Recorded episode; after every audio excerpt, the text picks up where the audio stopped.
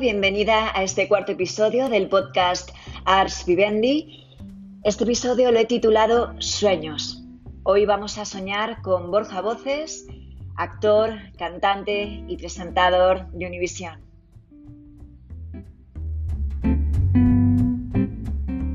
En este capítulo, qué mejor que hacerlo con Borja Voces, eh, que es un artistazo, toca todos los palos cantante, actualmente presentador de Univisión en el noticiero del mediodía y del programa Mira quién baila.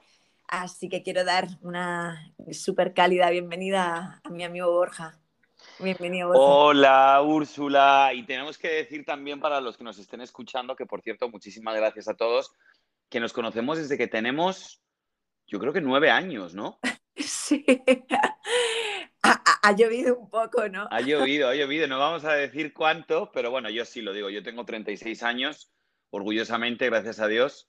Y nos conocemos de toda la vida. Hemos vivido tantas cosas juntos que la verdad me da muchísima, muchísima ilusión poder tener esta, esta conversación contigo que sé que va a ser súper rica. Muchísimas gracias, Borja. Para mí más, la verdad es que sí, éramos eh, unos niños cuando nos conocimos, nunca se me olvidará, eh, después de un casting, ¿no? Estábamos en El casting, del Megatrix era, ¿no? De Antena 3. Qué maravilla. Y en un casting como, como hay ¿no? una conexión que, bueno, luego nunca Ni a ti ni a mí, ni a ti ni a mí nos, nos seleccionaron para ese trabajo, pero nos llevamos una amistad que dura años, así que vamos. Salimos ganando. Salimos ganando, pero de aquí a Lima, obviamente, claro que sí. Bueno, Borja, cuéntame, em, en este episodio quería centrarlo el tema de los sueños, ¿no? Cumplir sueños. Eh, tú, bueno, desde muy pequeño tenías claro eh, a qué te querías dedicar. Em, cuéntame, ¿cómo vivías tú ya desde tu infancia, ¿no? El tema de, hmm, quiero ser este mayor y voy a empezar a luchar por ello. Pues yo creo que realmente nuestra profesión es bastante vocacional, ¿no? Como que eres tan pequeño que realmente no sabes muy bien qué es lo que quieres ser de mayor, pero sin embargo haces lo que realmente te apasiona y te gusta, ¿no? Sobre todo cuando eres niño que eres muy, pues estás muy abierto a, recibir cosas y, no, y las cosas que no te gustan no las haces y no piensas por qué. Yo, sin embargo, siempre he tenido claro que a mí el mundillo de la televisión, del arte, de las noticias, del cine, de la música, siempre me había gustado mucho, ¿no? Quizá también por la influencia que he tenido de mi madre, que era artista de pequeña, y quieras o no, pero yo creo que eso como, como que se hereda, ¿no?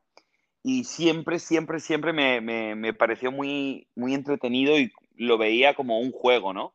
Al final, hoy en día, pues ese juego se convirtió en, en mi profesión, en la que gracias a Dios, de la que gracias a Dios como, vivo y soy una persona pues eh, realizada y muy feliz porque voy viendo, Úrsula, que en el camino, el camino nunca viene como tú te lo imaginas. Yo me tuve que marchar a, a Miami hace seis años y dejar mi país y dejar mis amigos y dejar mi vida, empezar de cero, hacer un reset y venir a un mercado que no me conocía absolutamente nadie y empezar de cero, pero muy contento y muy orgulloso, la verdad.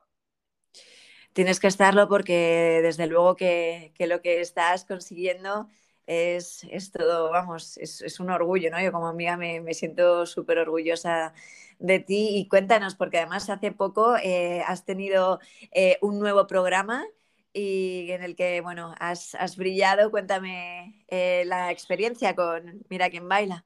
Pues mira, la verdad que mm, para poner un poquito también en antecedentes a, las personas que, que, no me conozcan, yo me mudo hace seis años aquí a Estados Unidos y formo parte del departamento de noticias, ¿no?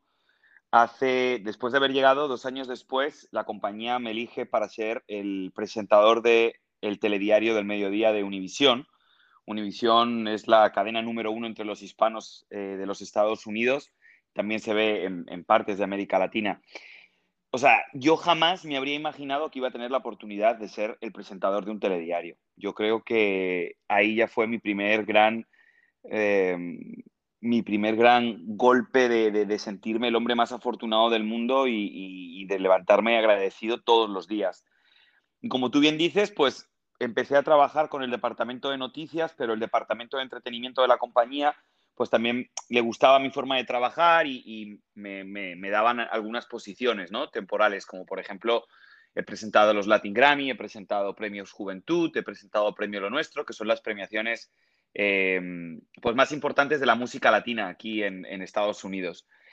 Y me gustó, me gustó mucho porque al fin y al cabo tú sabes que yo vengo más del entretenimiento quizá que de las noticias y, volver al entretenimiento pues era algo que siempre tenía tenía en mente, ¿no? Y estaba esperando pues a que la compañía me hiciera una, propuesta de algo que realmente me gustara mucho. Y claro, obviamente, pues cuando me dicen que voy a ser el presentador de Mira quién baila, después de 10 años, el presentador oficial, Javier Poza, eh, se fue, no, no volvió a, presentarlo y estaba, quedó la plaza vacante, me lo ofrecieron a mí y, y ha sido pues una experiencia maravillosa. O sea, yo el primer día, la verdad te reconozco, estaba bien nervioso eh, haciendo todo lo posible para que no me temblara la mandíbula y que no se me notara la risa, eh, de esa risa nerviosa que te entra, que te, baila hasta, vamos. Las orejas, Exacto.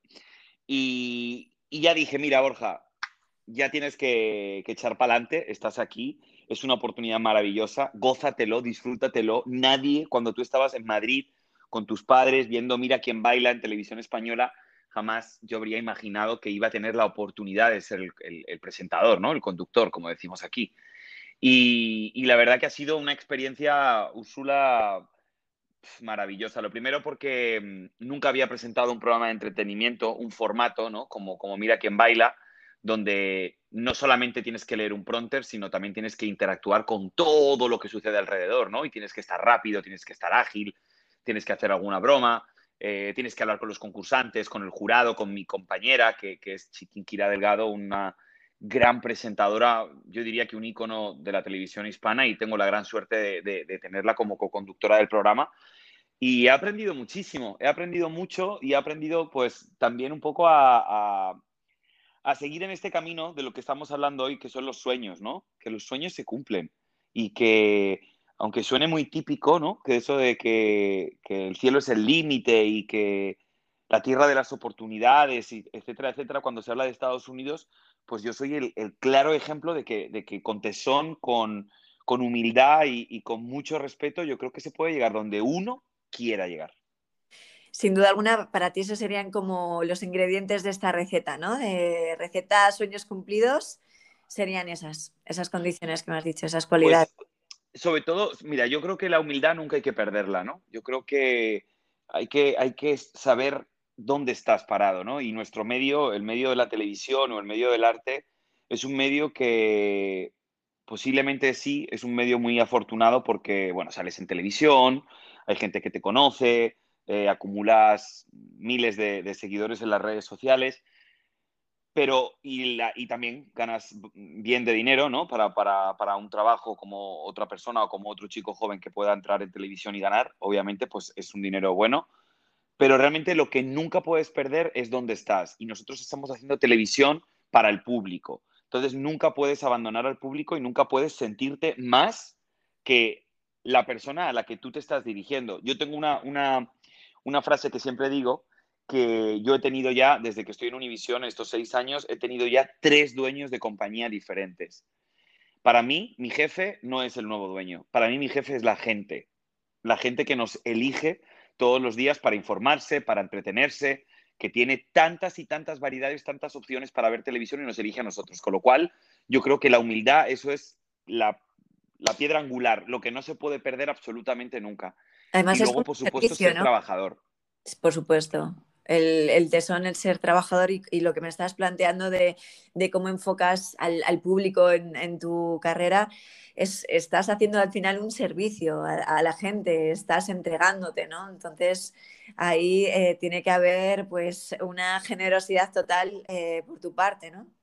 Yo, mira, muchas veces, eh, Úrsula, cuando, cuando me, pasa muy a menudo, no, no creas que ya se me ha olvidado aunque lleve aquí seis años, pero hay muchas veces que cojo puentes donde se ve todo Miami, que la verdad es una ciudad, para la gente que no, que no ha venido, es una ciudad muy bonita, muy bonita, nada que ver con, lo que se decía, ¿no? De, que es súper superficial y, y, que no, hay, no, no, está pasando nada, que todo es muy plástico. Yo creo que eso es quizá la imagen del turismo, que en el, en el fondo te digo que son dos calles, ya, punto, pero creo que es una ciudad maravillosa y cuando voy caminando y veo esa ciudad tan bonita, yo digo, wow, yo vivo aquí, yo vivo aquí, estoy cumpliendo mi sueño, me siento la persona más afortunada del mundo y es una sensación tan bonita el ser agradecido, Úrsula, que yo creo que ese, ese, también tiene que ser un, un, referente siempre muy grande, ¿no? Levantarte por la mañana y, y, y, contar todas las bendiciones que tienes en tu vida y por eso dar gracias a Dios, a la vida, a quien tú creas,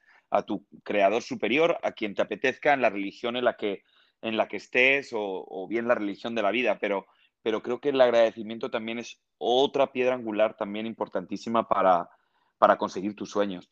Sin duda alguna, porque además cuando te pones en el agradecimiento es como que eso va llamando a más cosas, ¿no? Y si ves el vaso medio vacío, parece más, ¿no? Que al Totalmente. final es con las gafas que mires las cosas que ayudan, yo creo que a traer eh, todo en un lugar positivo o a repeler incluso tus sueños, ¿no? O sea, que la actitud yo creo que a veces eh, es, es, como parte, un porcentaje bien grande de, de, poder conseguir las cosas. Totalmente de acuerdo contigo. Yo creo que, y, a, y además, eh, no solamente la actitud, sino tener buena actitud, ¿no? Eh, sobre todo en cómo enfrentas las cosas. Yo, yo he aprendido muchísimo también a valorar lo que tengo. Me he dado cuenta de que mm, aquí en, los países de América Latina, cuando nosotros en España nos imaginamos lo que es la pobreza, nunca, jamás nos llega a entender el chip de la pobreza que se vive en, en algunos países de América Latina, ¿no? Que realmente eh, las, las, situaciones de muchísimas familias son complicadísimas. Y eso, mmm, entrevistando a, las personas que, he entrevistado, que hemos intentado echar una mano desde, desde, por ejemplo, Primer Impacto, ¿no? Otro programa en el que colaboro. Eh, mucha gente te dice, no, pero muchísimas gracias por haber ayudado a este niño. Y yo digo, él me ha ayudado a mí. O sea, él me ha ayudado a mí a entender la vida de otra manera, a, a ver que, que, que, no solamente tenemos que mirar en nuestro círculo, sino que también hay otros círculos alrededor del nuestro y que no podemos ser, eh, pasar de ellos, tenemos que ser compasivos, tenemos que ser empáticos. Y eso también yo creo que es otro de los puntos también muy importantes, ¿no? Hay mucha gente que se olvida un poco cuando se meten en su burbuja y ya tienen su apartamento, su barrio, como que no piensan que hay algo más allá, ¿no? Y, y en el fondo yo creo que sí, que, que, que, tienes que estar también mirando a ese tipo de gente porque eso te va a, a hacer un sentimiento de agradecimiento constante hacia la vida. Que al final todos somos uno, ¿no? Yo creo que al final todo está conectado y poder mirar más allá de nuestro uh -huh. propio ombligo, yo creo que sin duda alguna eh, eh, al final yo creo que te das cuenta, ¿no? Que todo esto es como una especie de, de maquinaria que funciona porque cada persona tenemos, eh, pues, eh, eh, aportamos esa función, ¿no? Que para que algo realmente pueda, pueda estar en marcha como lo que es una sociedad, todos somos necesarios, ¿no? Y, y que al final poder abrir nuestro corazón, como tú bien dices, a ser compasivos, a ser más generosos, a saber que hay otras realidades pues también enriquecen tu persona, ¿no? En, precisamente en ayudar al otro, que a veces eh, parece que solo ten tenemos nuestros problemas, ¿no? Y cuando te abres un poco más, mmm, dices, mmm, ya no sé si esto se puede considerar un problema o no, cuando hay otras realidades mucho más duras. Totalmente. Me pasa muchísimo, por ejemplo, cuando hablo con mi madre, ¿no? Que, que bueno, pues ya sabemos cómo son las madres. Las madres se, algunas veces se agobian, ¿no? O, Ay, Pilar, cómo la queremos. sí. Algunas veces se agobia y yo le digo, pero mamá, por favor, piensa, piensa. Yo entiendo, ¿eh? Porque tampoco eh, creo que es algo terrible cuando alguien te llama con un problema y, y tú le, le, le quitas eh, o, o, le rebajas intensidad, ¿no? O sea, Ajá. yo escucho, intento, procuro escuchar, procuro solucionar, procuro hablar con mi madre, pero le digo, pero mamá, piensa la cantidad de bendiciones que tenemos. Lo primero, tenemos salud. Somos una familia que tenemos salud. Todos tus, los miembros de la, de la familia están trabajando y, están trabajando además en lo que les gusta. No hay nadie que esté amargado en un trabajo que no le gusta. O sea, tenemos tanto que agradecer que sí, ok, yo entiendo que tú estás preocupada porque la tía te ha llamado y te ha dicho que no sé qué. Vale, yo lo entiendo. Pero no lo veas desde, desde ese punto, ¿no? Busca una solución desde el saber que son cosas que pasan en la vida, pero que en el fondo hay gente que lo está pasando mucho peor. Y yo creo que en el fondo ese es nuestro, ese es nuestro, nuestro deber, ¿no? Como, como miembros y como habitantes del mundo, ¿no? Intentar ayudarnos entre nosotros. Yo siempre digo que si todo el mundo hiciera una obra de caridad o una cadena de favores, el mundo no sería como es hasta ahora. Yo creo que el mundo sería un mundo mucho mejor. Y, yo invito a, todo el mundo a, eso, a que se ponga la mano en el corazón, que tengan sensibilidad y empatía con los demás y que todo lo que esté en mi mano, yo siempre procuro hacer eso. Pues todo lo que esté en mi mano para poder ayudar a un amigo, yo lo voy a hacer. Independientemente de lo que pase al final o si me lo agradecen o no me lo agradecen, no me importa. Lo importante es ayudar. Y yo creo que cuando ayudas, el universo te devuelve cosas muy, muy grandes. Sin duda alguna, al final yo creo que hay que ¿no? con, con, lo que uno pueda aportar y, y, hacerlo de corazón, ¿no? Y ya la vida se encargará de, bueno, de, de que haya un eco, que eso resuene y, y que quizás sí que te lo devuelva de, de alguna manera. Y mm. cuéntame, Borja, em, eh, todo este año de pandemia, ¿cómo, ¿cómo, lo has vivido allí realizando tu, tu, trabajo? ¿Cómo ha sido allí en Estados Unidos? Mira, yo la verdad que me considero una persona bastante camaleónica. O sea, otra, otra cosa que también he descubierto es mi proceso de adaptación, ¿no? No, no soy nada, nada, nada picky en el sentido de no, sé si es un poco de inconsciencia, pero no he, no he sentido el miedo del coronavirus, incluso cuando los niveles aquí en Estados Unidos eh, llegamos a ser uno de los países más contagiados del mundo, ¿no? Pero yo siempre entendí que mi responsabilidad para con, la audiencia, con, el público, eh, me exigía que yo siguiera trabajando y que no parara, porque era además cuando más la gente necesitaba esa información. Y yo cuando, cuando acepté con muchísimo honor el, formar parte del equipo de noticias como presentador del telediario de mediodía, yo siempre decía, mi foto está en un, edificio, mi foto enorme, un, postalón gigante. Qué bueno, ¿no? Qué, qué, qué bonito poder llegar a un edificio y ver una foto tuya gigante en el exterior. Pero eso no solamente es para que me nutra el ego, sino también es un recuerdo del compromiso que yo tengo para con la audiencia. Y responsabilidad. y responsabilidad, efectivamente. Entonces, es como cuando te cuenta alguien que está en, el, en una guerra que, y, te está narrando, un, reportero de guerra, y te está narrando y está arriesgando su vida. Yo entendía que en un momento de crisis como la que vivimos eh, en la sociedad, yo tenía que estar ahí, ¿no? Y yo la verdad que no me perdí ni un solo día mi trabajo, creo que de hecho trabajé mucho más porque también tuve la oportunidad de, presentar el show en el que colaboro, que se llama Primer Impacto. Lo presentaba de principio a fin porque las dos presentadoras oficiales estaban embarazadas y prefirieron dejarlas en casa. Y trabajé mucho más. Tuve muchas más oportunidades, tuve mucho más... Eh, la pandemia me dio, me dio eso, ¿no? Me dio, yo creo que esa, donde la gente pudo ver el compromiso que yo tenía con mi trabajo, ¿no? Y yo creo que también depende mucho de eso. Yo siempre pienso que de todas las crisis, en todas siempre hay oportunidades para el que las sabe ver. Y, yo la verdad dije, mira, yo no tengo hijos, yo estoy solo aquí en Estados Unidos y eso me permite el tener un poco más la libertad para saber que si me contagio de COVID, al fin y al cabo yo voy a llegar a mi casa y voy a estar solo y me voy a cuidar y no voy a contagiar a nadie. Y eso también me dio mucha más fuerza para poder decir, oye, en, en mi compañía, ¿no? Oye, el primero aquí que quiere venir soy yo y díganme todo lo que quieren que haga y yo lo hago. Y eso a mí me vino muy bien. O sea, a mí a nivel eh, de, cara a mi compañía y de cara al público, yo creo que, supe cambiar esa crisis por una oportunidad y aprovecharla. Como hablamos antes, ¿no? Es, la actitud con la que miramos las cosas. Son lo que son por lo que nosotros hacemos de ellas, ¿no? O sea, no, no, no porque nada esté determinado. Yo creo que al final las situaciones, las circunstancias las determinamos mucho más por nuestra percepción y nuestra actitud que realmente lo que sucede, ¿no? Y algo que... gracias a Dios nunca, nunca tuve COVID, nunca, jamás me contagié de COVID y no paré ni un solo día de ir a la oficina a trabajar. Claro, yo creo que tu sistema inmune estaba a tope, estaba súper activo. ¿No? Hay espacio, no hay espacio ni un segundo y además pues durante todo este tiempo también presenté los Latin Grammy, por ejemplo, que te hacen un montón de pruebas de COVID. He tenido un montón de proyectos, mira quien baila también, nos hacían prueba de COVID todos los días y siempre había mucho miedo, ya no por contagiarme de COVID, sino por tener que estropear una producción. O sea, lo que más me, me, me podía preocupar en ese punto es que la producción parara, que de repente el host ya no, no, es que Borja se contagió de COVID. O sea, eso me daba, me daba mucha vergüenza y me daba mucho miedo que pasara, ya no por yo cómo iba a, asimilar el COVID, sino el problema que iba a causar a mis compañeros en la producción si yo me contagiaba de COVID, ¿no? En un, programa o en un rodaje que, que, no se puede cambiar, que es lo que hay, que son programas en vivo y, y si no estás, no estás, ¿no?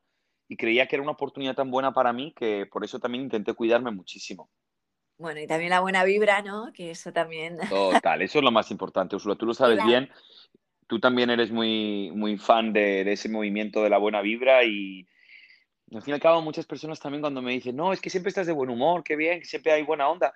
Yo digo, es que yo lo necesito. O sea, es que ya no es una cuestión de que intentas agradar al de, al de enfrente. Es que tiene que, empezar yo, ¿no? Exacto, yo para estar bien, trabajar a gusto y ser feliz, necesito rodearme de, un buen ambiente, de una buena vibra. Yo, la verdad, he tenido mucha suerte porque en mi casa siempre se ha vivido buena vibra, ¿no? No, hemos tenido para nada y es algo que agradezco mucho a Dios que, me haya puesto los padres que me puso porque siempre ha habido buena vibra. Hemos discutido, hemos tenido diferentes opiniones, pero siempre se ha valorado y siempre ha primado el amor. Y eso es lo que yo intento extrapolar también en mi trabajo. Yo soy muy de cariño, soy muy de tocar, soy muy de decir cosas bonitas, de piropear, a, hombres y a mujeres, de hacer el ambiente eh, agradable ¿no? y, cordial. Y al fin y al cabo yo creo que cuando tú vibras en esa positividad, en esa buena energía y en ese buen rollo, te lo pasas mucho mejor, disfrutas mucho más y el trabajo sale infinitamente mucho mejor que si tienes que estar lidiando con un compañero que es un pedorro, eh, con un jefe que te cae fatal y que tú crees que te la tiene jurada porque no te ha guiñado el ojo son tantas cosas que a veces nos creamos en nuestra mente para intentar auto boicotearnos que en el fondo, señores, pruébenlo. Vibren positivo, buena onda, buena energía. Es gratis. Exacto, exacto, que lo prueben si es que es gratis. Sí, pero como bien dices tú, al final el peor enemigo eh, y como tú bien dices, todas esas proyecciones que tenemos a veces en nuestra cabeza es lo que eh, puede hacer que cambiemos de, humor, que no estemos eh, cómodos a nivel interno y eso al final se nota en, eh, bueno, lo que sale hacia afuera viene dentro evidentemente. Entonces no es igual alguien que de verdad está contento porque en su interior se siente así que porque alguien que quiera poner esa pose, ¿no? Eso se nota porque eso no cala a tu entorno. Yo creo que lo que cala es dentro lo sientes y entonces, bueno, lo emanas, ¿no? Pero al final yo creo que eso, y sobre todo dedicándote, ¿no? En, a, este mundillo, que al final da igual, porque se trata de que todos seamos felices, pero evidentemente en trabajos con equipos grandes de personas, pues se, contagia, ¿no? Mucho más fácil. Eh, y te voy a decir algo también, Úrsula, para, para, la gente que esté un poco familiarizada con el medio. Yo creo que, que nunca se puede, nunca se puede restarle valor a la audiencia. Yo creo que la audiencia no es tonta. La audiencia sabe perfectamente cuando una persona le está hablando desde la verdad y desde, y desde la positividad y desde la buena energía. Y eso se nota muchísimo también en televisión. Y yo creo que, por ejemplo, eh, ha habido un cambio muy grande ¿no? en la manera que, que, tienen los latinos de hacer televisión. Yo creo que la televisión más antigua era un poquito más encorsetada, ¿no? Donde era todo un poquito como más cuadriculado, nadie se podía mover de ahí porque no tienes luz, porque, ¿me entiendes? O sea, es, totalmente, eh, es totalmente diferente. Y yo, la verdad, siempre intento darle eh, veracidad y autenticidad a la audiencia, porque, porque tienen tanto para elegir que si no eres tú, cuando te pones delante de una cámara, ¿a qué vas? ¿A hacer un papel, un personaje? La gente lo va a notar la gente va a notar que tú estás de mal humor. No, no, no me ha pasado, gracias a Dios, pero, pero obviamente somos humanos y en algún momento de repente has tenido una discusión con un compañero y estás en el mismo cuadro, ¿no? En el mismo plano, y eso se nota. O sea, yo, yo, he visto ese programa y digo, a ver, Borja, tú tienes que solucionar esa situación porque tú no puedes pasar ni un solo día más teniendo mala onda en el set. Y se soluciona, se habla y como siempre hay un respeto y un cariño, que eso es importante las bases cuando estás trabajando con compañeros, pues al final se soluciona y, vuelves otra vez a tener esa buena energía y la gente lo percibe. Sin duda alguna, yo creo que si no, lo que no es real no, no, no traspasa fuera de la pantalla, ¿no? Y si hay algo mucho más auténtico, realmente llega que al final yo creo que es lo, lo importante y lo bonito y, que se crea un vínculo de ti con tu audiencia, ¿no? Eh, y que está ahí. Y yo creo que esa, esa, cosa recíproca, ¿no? Es porque ya se crea una conexión real, ¿no? Con lo que uno pone de, de, su verdad en, en, su trabajo. Es importantísimo, la verdad. Es importante, ya no solamente en tu vida personal, sino también en tu vida, en tu vida laboral, ¿no? O sea, el, el, el, el tener claro eh, que quieres ser auténtico y, respetarte y aceptarte tal y como eres, yo creo que cuando, cuando ocultas o cuando ni siquiera tú llegas a aceptarte personalmente, entonces, ¿cómo quieres que el público o el, o el público o tu jefe o tu amigo o tu pareja te acepten si ni siquiera eres tú el que te estás aceptando tal y como eres? Entonces, yo... ¿Eh? O sea, vaya temazo el tema de la aceptación. Sí, total. Lo dices así, pero y estoy totalmente de acuerdo contigo, pero es un trabajo, es un viaje hacia adentro que no es fácil porque todos tenemos luces y sombras y las luces, pues a todos nos gustan de nosotros, ¿no? Las sombras, integrarlas y aceptarlas, em, que las tenemos todos. Yo creo que eso es eh, totalmente, hay, que ser muy valiente, ¿no? Eh, ¿Cómo llevas tú eso? Ya que lo has sacado, me voy a atrever ahí a, claro. a el dedito. Pues tú, Tú puedes preguntar lo que quieras, mi amor. Ya los años, los años de, los años de calle, los años de calle validan, validan cualquier pregunta que quieras hacer. Pues estoy totalmente de acuerdo contigo, Úrsula. Eh, yo creo que es un viaje, un viaje retrospectivo maravilloso. Mucha gente tiene mucho miedo, mucha gente. Yo también, yo también tuve miedo en un momento determinado de mi vida, sobre todo en la adolescencia, ¿no? Que creo que es la etapa más jodida del ser humano, ¿no? más, más complicada. Mm. Eh, donde empiezas a, sentir cosas que no entiendes y empiezas ya a, entrar un poco en la vida adulta y empiezas a, intentar saber quién eres y cómo reaccionas ante las cosas que te pasan en la vida. Entonces, la verdad que yo lo hice de una manera muy natural. O sea, con el tiempo, poco a poco, te vas dando cuenta de quién eres y te das cuenta también de que, de que eres tú y de que cuanto antes aprendas a vivir contigo, antes vas a llegar a conseguir tu estabilidad emocional, porque el no aceptarse o el no entenderse o el, o el querer cambiar todo el tiempo, pues yo creo que no es nada bueno, ¿no? O sea, yo creo que obviamente tienes que hacer un balance de las cosas que son buenas en tu vida y malas, ser realista también, que hay mucha gente que se pone trapos de aguas calientes, como se suele decir en la frente, y como que no ven, ¿no? Eh, y, el refrán típico español de no hay más ciego que el que no quiere ver. Y eso es así. Entonces realmente yo creo que es poco a poco ir aceptándote, ir abrazando tu interior, tu, tu, tu yo más, más profundo.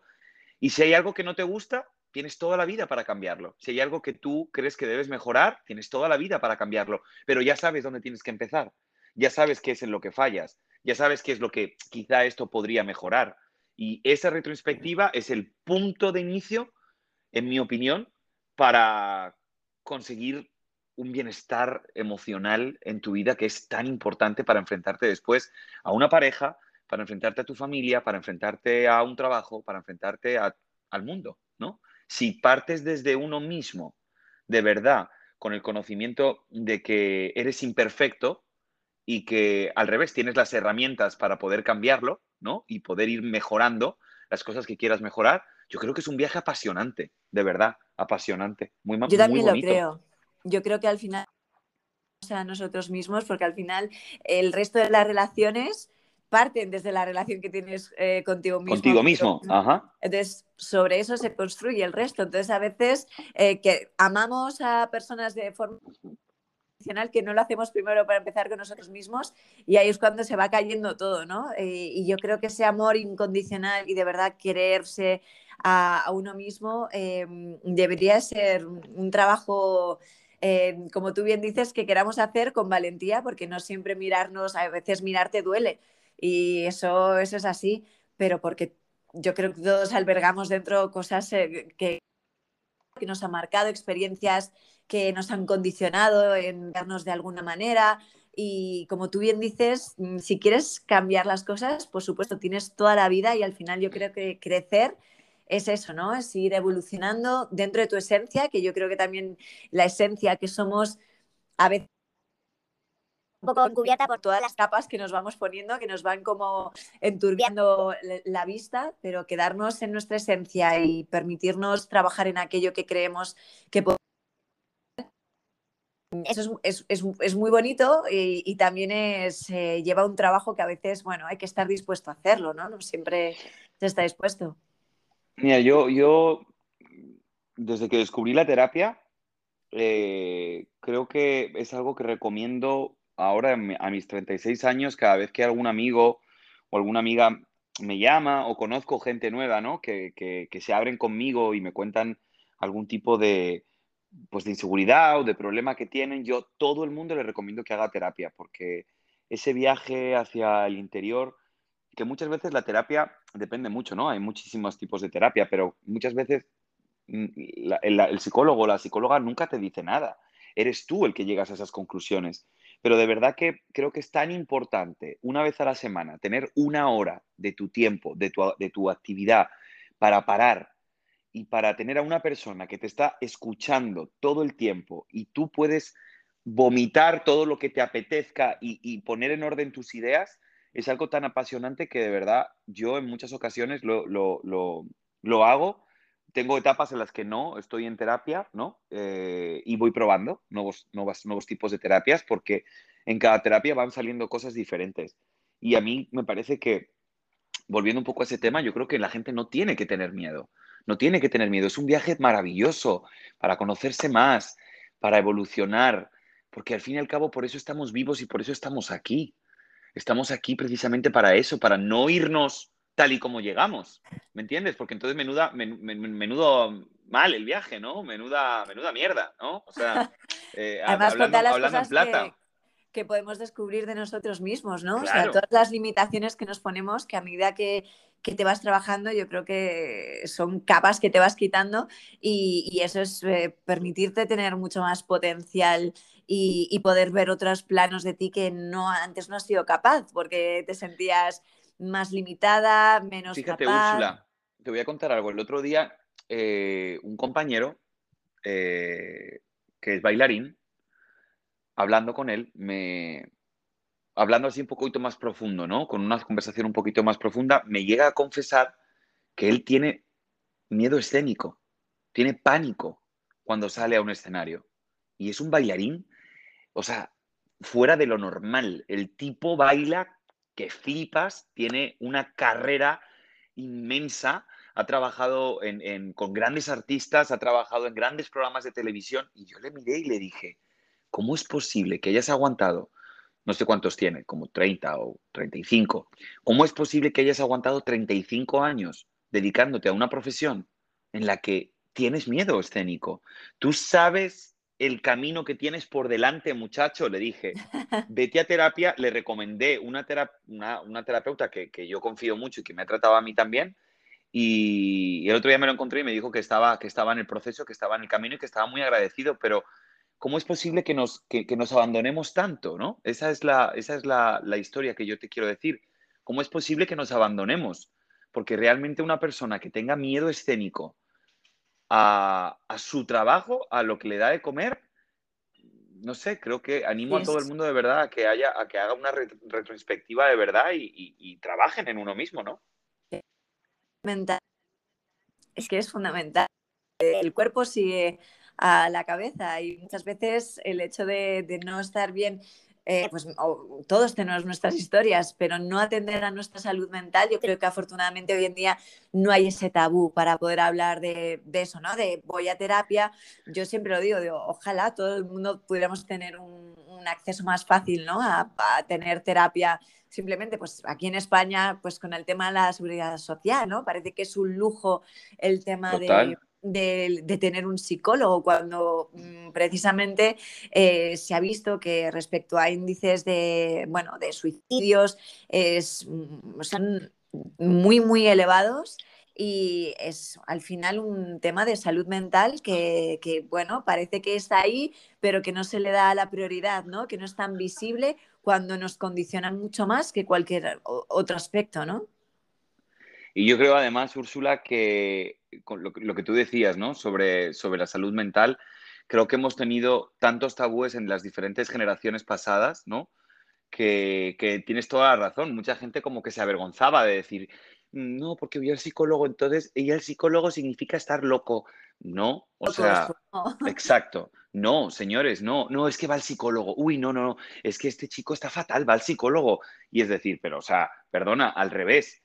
Al revés, o sea, ir al psicólogo no es, no es eh, eh, significado de, locura, sino de cordura, de alguien que quiere evolucionar, de alguien que quiere crecer, de alguien que quiere avanzar en... en...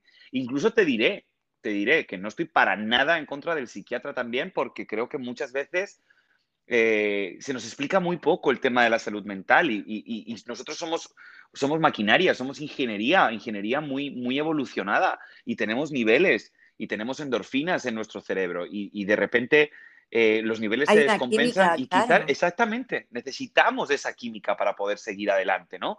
Bienvenida sea la medicina y bienvenido sea el que si yo me voy a tomar media pastillita durante seis meses y eso me va a equilibrar y me va a hacer una persona mucho más feliz que lo que soy ahora, ¿por qué no? ¿Por qué hay tanto tabú con, el tema del psiquiatra, del psicólogo? O, y, voy a eso, voy a eso. ¿Por qué la seguridad social en España considera que la salud mental es algo es un lujo.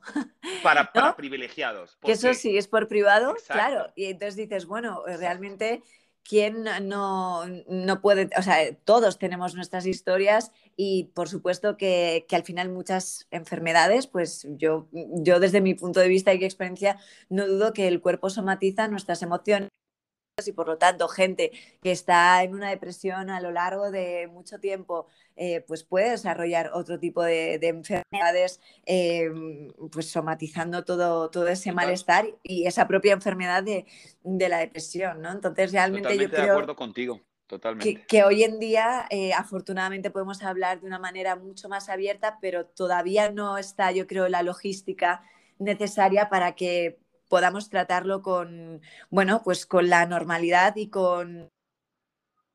No, que, no, creo que debería ser esto un lujo para gente que se pueda permitir ir al psicólogo, ¿no? Porque somos y sobre todo que la gente entienda eso, Úrsula, que ir al psicólogo no es estar loco. Por supuesto. Que ir al psicólogo no es, eh, es, ser un tipo muy cuerdo, ir al psicólogo. O sea, eh, y, muy, y muy presente, ¿no? Muy presente en lo que estás viviendo.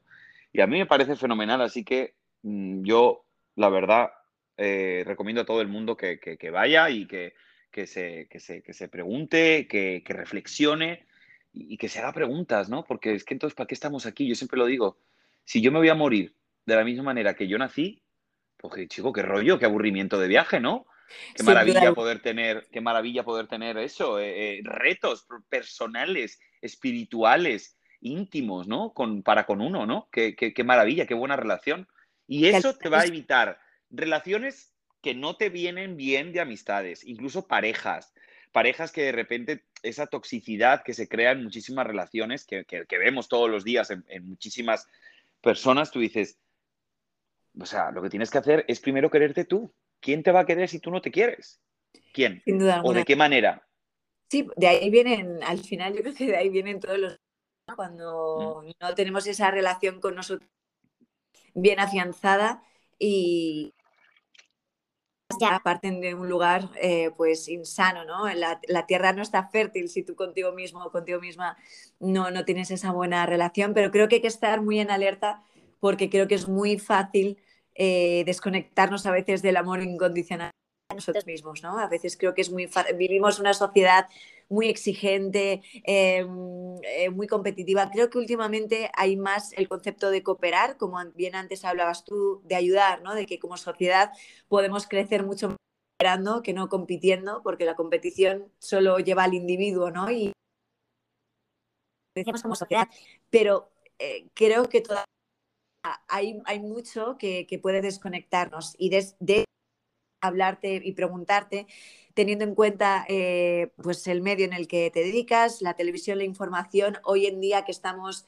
realmente saturados de estímulos informativos, el móvil es pegado eh, a la oreja o, a la cara.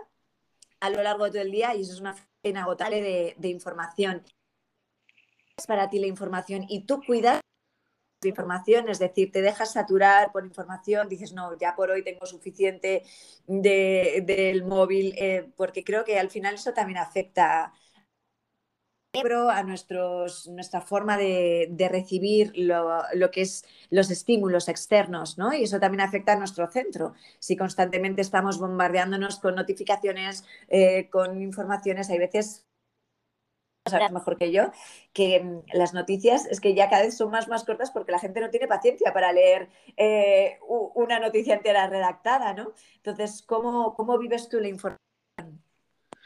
Pues es que estás tocando un punto que es maravilloso para, poder hablar y, a la vez también enorme, ¿no? O sea, eh, tocas un poco también la dependencia que tenemos ¿no? al, teléfono y, todo, lo que, todo lo que pasa ahí. Yo creo que la, evolución de la tecnología, eh, como todo, como el yin y el yang, es que así es la vida, ¿no? Tiene cosas muy buenas, pero también tiene cosas espantosas, horrorosas, horrendas. Y es, por ejemplo, yo te hablaría, en vez de tú me preguntas por la información, yo te hablo por la desinformación, ¿no? Yo creo que es peligroso, peligroso para la sociedad en la que vivimos, en mi punto de vista, Úrsula, peligroso el, dar, a ver cómo digo esto porque no quiero que suene mal, pero quiero como, como hacer este planteamiento porque es mi opinión, ¿no? Me parece que hay que tener mucho cuidado con las cosas que aparecen en las redes sociales y las cosas que aparecen en el teléfono, ¿no? Yo creo que, que estamos viviendo, además, eh, una etapa y una, una, jornada en el mundo donde la desinformación está llevándose vidas. Se está llevando vidas. Eh, y, vamos a ser más concretos, ¿no? Toda la desinformación que ha habido sobre el coronavirus. Caballero, ¿cómo usted puede pensar que cuando le van a poner la vacuna del coronavirus, le van a implantar un chip y es todo un sistema creado por un multimillonario para, para tenernos controlados? O sea, ¿dónde cabe eso? ¿Y dónde cabe que hay gente que ha muerto? Hay gente que ha perdido a sus familiares precisamente por esa negación absoluta de lo que está sucediendo. Entonces, me, preocupa, me preocupa que ahora las redes sociales se han convertido en un altavoz de todo lo que a alguien se le ocurra desde su casa. Entonces, yo estoy viendo la televisión, a mí este tipo me cae fatal, y yo digo, pues a mí ese tipo me cae muy mal. Pues ahora cojo y yo digo, tú eres un desgraciado y, tú eres muy feo y, anda, que por qué te pones esa ropa, se te ve muy gordo. Y todas esa, todo ese odio contenido que tiene mucha gente que está reprimida o que está totalmente mm, amargada en su casa, todo eso, ¡boom!, lo lanza. Y eso al fin y al cabo es, como, como si estuvieras esparciéndolo, ¿no? al mundo. Y esa, y esa energía que se crea yo me parece que es muy dañina y sobre todo a mí me preocupa muchísimo las nuevas generaciones en las que eh, ya no saben lo que es hablar cara a cara, sino a través de un celular o a través de una red social. Y lo más importante también, ya no saben quiénes son porque se ponen tantos filtros y utilizan una vida y crean una vida de cara a la galería, de cara a la galería de Instagram, a la galería del Facebook, a la galería del Snapchat, que en el fondo llega un momento en el que estamos creando eh, adolescentes que, van a llegar a, la etapa adulta y van, a, y van a decir, pero espérate, ¿y quién soy yo? Yo soy este que se pasa subiendo fotografías en Instagram con botellas de champán de mil dólares. ¿O quién soy yo? O sea, ¿quién, quién es de verdad Borja? ¿Quién, quién, quién, quién soy? Y, y, yo creo que eso es terrible, la verdad. Creo que deberían regularlo porque al igual que, que hay un control en la prensa escrita, al igual que hay un control en la televisión. Tú no puedes decir lo que se te antoje en un medio de comunicación y tienes responsabilidades legales. Yo creo que las leyes tendrían que modificarse y cambiar para, poder también controlar qué es lo que se dice en Internet, ¿no? ¿Qué es lo que se dice en las redes sociales? No todo vale, no todo vale, caballero. No, sobre todo por lo que tú dices, ¿no? Porque hay una repercusión y ya pensando simplemente en, como decías, a las generaciones más jóvenes, realmente sus valores em, es, difícil. Yo, yo veo y digo, uff, los adolescentes, digo, qué bien que a mí me tocó estar con la Super Pop leyendo una, una, una, revista, iba a conciertos, era pero hoy te das cuenta como las generaciones de ahora, vamos, digo, a mi edad yo no estaba ni la mitad espabilada, entre comillas, que, bueno, que gente que ve ahora, chicas con 15 años, porque es verdad que es increíble el impacto de las redes sociales y de la tecnología en cómo evoluciona ahora el ser humano o cómo no evoluciona, porque creo que, que como tú bien dices, eso debería estar regulado porque no siempre es sinónimo de que tú tengas la libertad de utilizar algo que, te vaya a venir bien o que te vaya a aportar o que sea sinónimo de, de el uso de, algo que al final, como tú bien dices, en Instagram, pues eh, se pueden tocar cosas muy interesantes, pero es cierto que al final es una imagen, es un escaparate.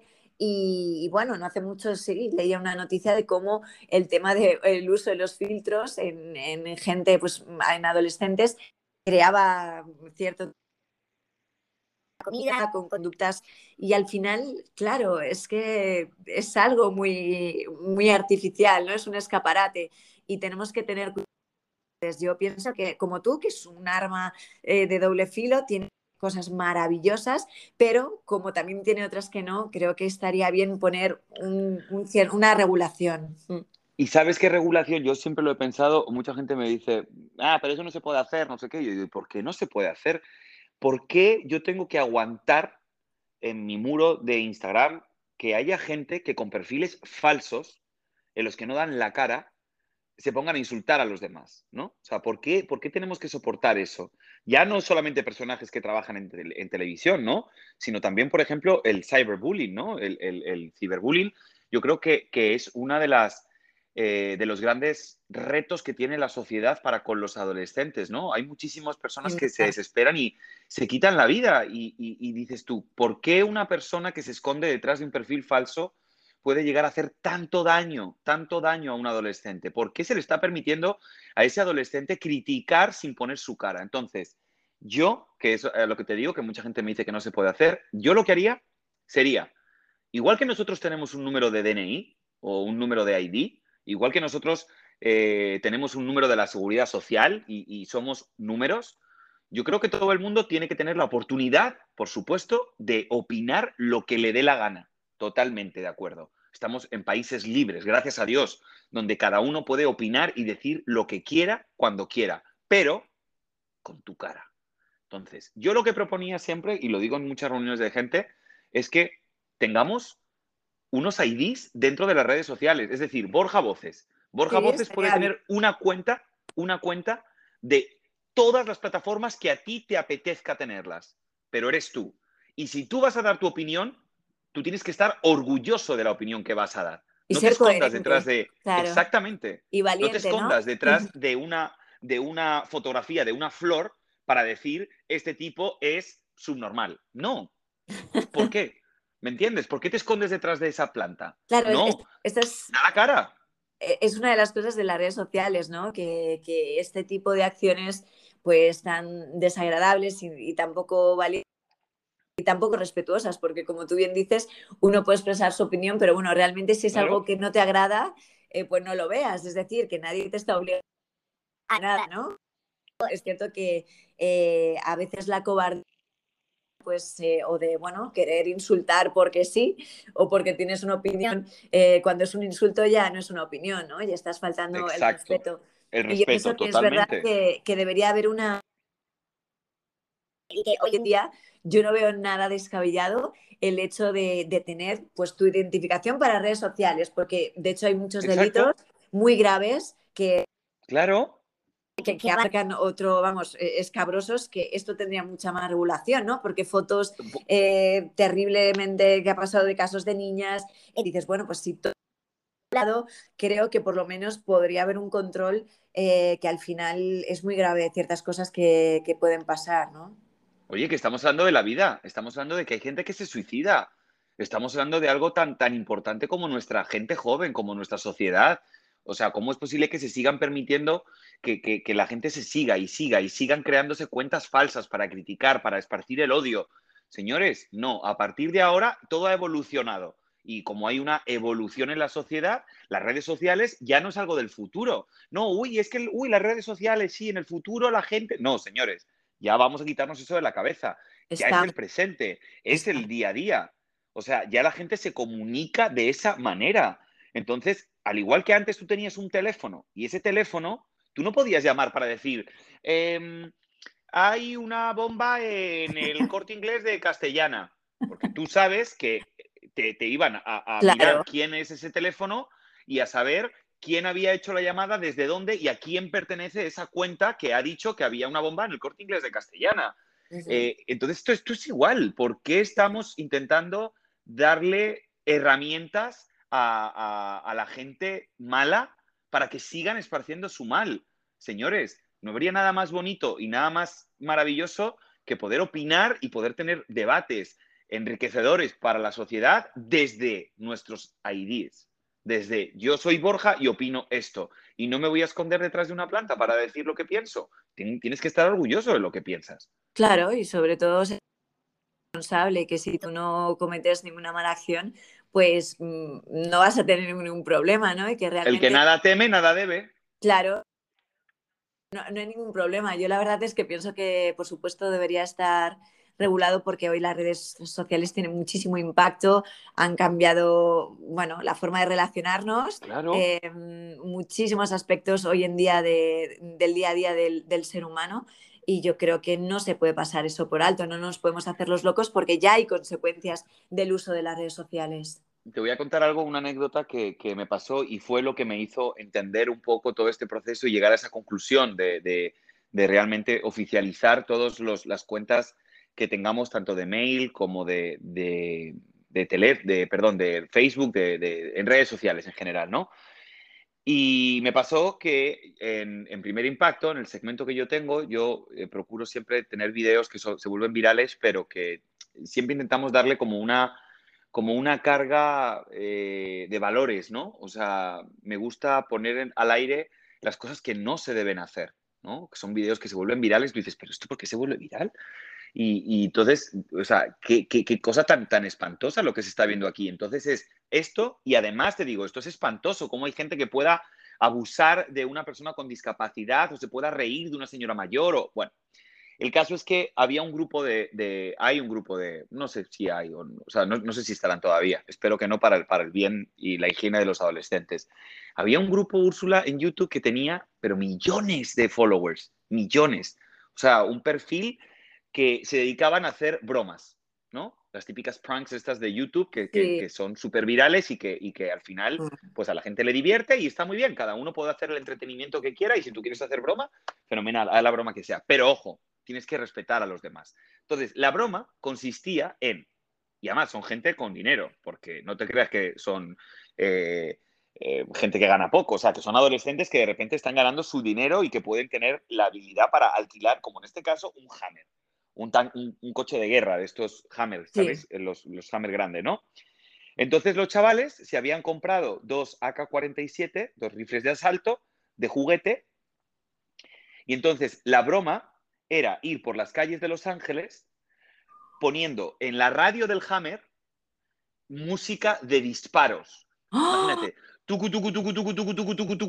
y el volumen a todo meter, a todo trapo. Y entonces ellos se pusieron unos, unas máscaras en la, en la cabeza y entonces iban grabando la reacción de la gente cuando ellos pasaban con su coche y disparaban, hacían que disparaban. Claro, imagínate, tú vas por la calle y escuchas, sale un tipo de un hammer con la cara tapada, un rifle que tú no sabes si es de verdad o de mentira. Me da un ataque. obviamente, o sea, la gente saltaba, la gente se metía debajo de los coches. ¡Ah, ¡Qué gracioso! ¡Oh, ¡Qué gracioso!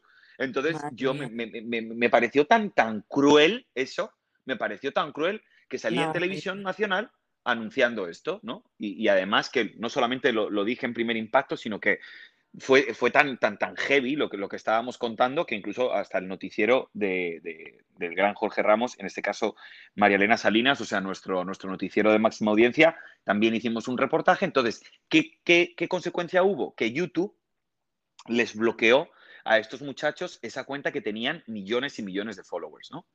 Bueno, pues claro, como ahora ya no podían hacer videos de ese tipo de bromas, y bueno, y muchas más bromas que, entonces no acabamos, pero de muy mal gusto.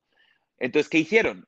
Pues me señalaron a mí. Entonces, ese grupo, ese grupo le dijo a sus dos millones de fanáticos que la culpa de que no pudieran seguir produciendo ese tipo de bromas que a muchos adolescentes les parecía lo más divertido del mundo, se llamaba Borja Voces.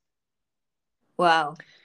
Entonces, eh, bueno, pues empezó un ataque eh, masivo a mi página de Instagram, donde recibí amenazas de muerte de todo tipo y ahí es donde comencé a entender la importancia de, controlar todo lo que, lo que la gente ve en las redes sociales, ¿no? Que no todo vale, que no, que no estamos aquí solamente, tiene que haber una persona que regule, una persona, la ley, o sea, la, ley tiene que, tiene que aplicar ese tipo de cosas, no se puede consentir que haya gente que se, que se tome la libertad de poder decir, este fue el responsable y que de repente te lleguen, o sea, me, mandaban fotografías mías con mi familia como dentro de una diana, como si me fueran a, o sea, como si fuera un target, un objetivo, ¿no? Pues esto demuestra que... Fue desagradable, fue desagradable, la verdad. Es muy necesaria la, la regulación yo creo que, o quiero ser optimista y pensar que esto en algún momento pues, pues tendrá que ser así y, porque si no vamos a involucionar en vez de evolucionar con, las redes sociales, ¿no?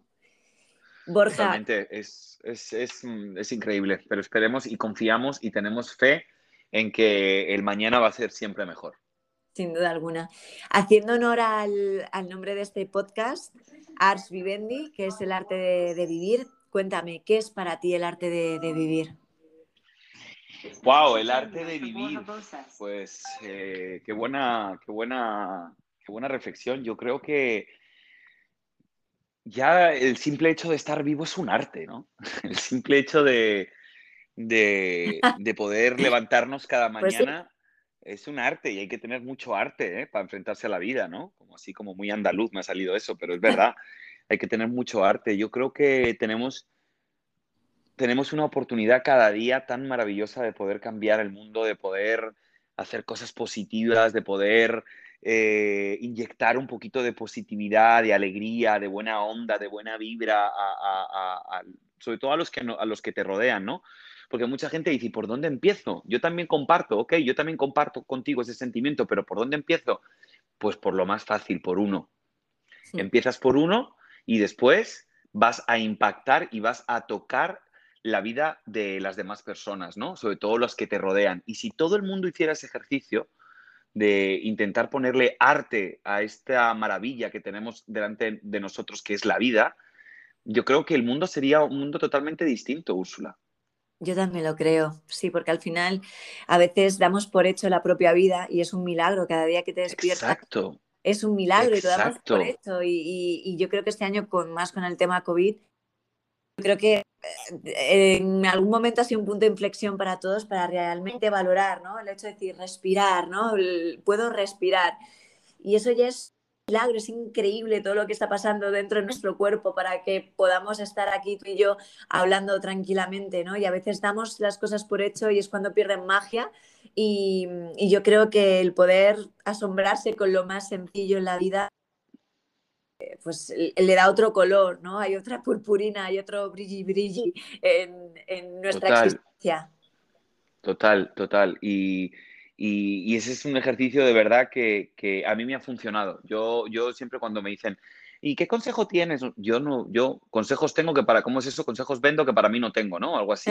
A mí no me gusta, no me gusta ser nada una persona como medio, me parece hasta un poco hasta soberbia, ¿no? De decir, no, bueno, lo que tienes que hacer es, no, yo digo lo que yo hago y lo que a mí me funciona. Si tú en casa que nos estás escuchando también quieres aplicarlo, fenomenal, pero no es una cosa que yo te diga que es garantía de éxito. A mí me funciona, yo lo practico y a mí me, llena el alma hacer esto. A otra persona puede que a lo mejor no, con lo cual yo no estoy vendiendo un consejo, yo simplemente es lo que yo digo, yo aplico esto de levantarme todas las mañanas siempre muy agradecido por la vida, lo que tú dices, a veces damos por hecho que nos vamos a levantar al día siguiente, y en, algunos casos, y desgraciadamente, nunca lo llegan a hacer. Y se quedan con tantas cosas en el camino, te quedas con tantas cosas a la mitad, que yo por eso siempre digo, las demostraciones de amor y de afecto, yo creo que es algo también que tendríamos que tener siempre a flor de piel. Si yo te quiero y yo, y me encanta estar contigo. Y, y ¿por qué yo me lo voy a callar? Y hay mucha gente que no lo entiende. ¡Hala, qué exagerado! Mira, ya me está diciendo te quiero, no sé qué. Pues si lo siento, ¿por qué no te lo voy a decir? ¿Por qué no te voy a decir que me apetece verte? ¿Dónde está el, el, ese miedo que tenemos a mostrarnos tal y como somos, a mostrar nuestras inseguridades, a mostrar nuestros deseos? ¿Por qué? ¿Por qué? Si a lo mejor mañana me voy a levantar y nunca más te vas a enterar de lo que te quise. ¿Por qué yo no voy a contarte lo que te quiero? Si estás conmigo aquí en este mismo plano existencial, en este momento hemos coincidido en, nuestras vidas, ¿por qué no voy a estar todo el tiempo diciéndote que te quiero si, si lo siento así? ¿Qué miedo hay a expresarnos tal y como somos, no? Más de acuerdo contigo, Borja. Así que haciendo ahora eso, mucho, mucho. exacto, exacto, exacto. Vamos a decírnoslo, vamos a decírnoslo. Vamos a decírnoslo mucho, mucho y, ha sido para mí muy grande poder tenerte hoy aquí en este espacio. Lo que te admiro y, bueno, lo, que supone es... Yo creo, Úrsula, que, que la verdad eh, eres una de las personas más especiales que, que, tengo la dicha y la gran suerte de poder tener Creo que hemos crecido muchísimo juntos. Creo que nos hemos apoyado muchísimo. Estoy eternamente agradecido por porque tú fuiste una persona muy importante en mi vida, sobre todo en mi adolescencia a, mi vida de adulto, ¿no? Creo que hemos tenido conversaciones súper enriquecedoras y para mí siempre has sido un referente de, espiritualidad y, y, de inteligencia emocional, ¿no? Yo creo que, que me has enseñado tantas cosas, hemos compartido tantos momentos y quizá a lo mejor no hemos ido a muchas discotecas juntos, pero sí hemos... Algunas, algunas, claro, porque hemos y somos muy amigos, pero quizá no hemos ido a muchas discotecas juntas porque yo lo que más recuerdo de, de ti, ¿no? Cuando pienso en ti es precisamente eso, ¿no? Las, las charlas tan ricas que hemos tenido cuando éramos dos moquitos, que teníamos 13, 14, 15 y pensábamos que íbamos a cambiar el mundo y esa, ese intercambio de opiniones, ese intercambio de energías, creo que a mí me, sirvió muchísimo y es muy enriquecedor y, hoy que tengo por primera vez en, mi vida la oportunidad de, contarlo así públicamente, pues eh, te quiero agradecer, amiga, por, por, por, existir y porque formes parte de mi vida y, que me siento muy afortunado de, de, poderte haberte encontrado y de aquí al infinito, mi amor. Siempre sabes que me vas a tener para lo que necesites y así me siento yo también cuando pienso en ti, que, que aunque estemos lejos y la distancia es bien complicada, pero, pero sé que el tenerte, la soledad no es tan grande porque sé que, que tengo personas como tú que siempre van a estar ahí para mí. Eh, estuviste, estás y estarás, y eso lo sé, lo sé de corazón. Bueno, estoy emocionadísima. Eh, no, no tengo palabras. Ya me has dejado.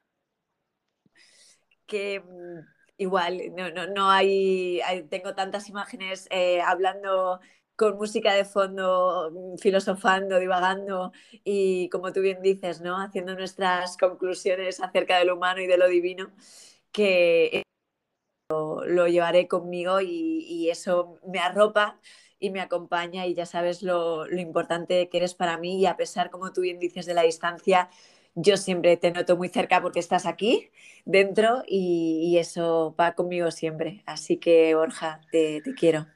Te quiero muchísimo, amiga. Felicidades por este gran proyecto.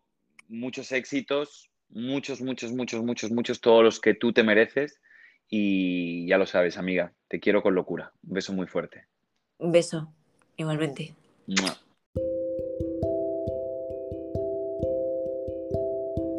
No es verdad que la gente pare de perseguir sus sueños porque sean mayores.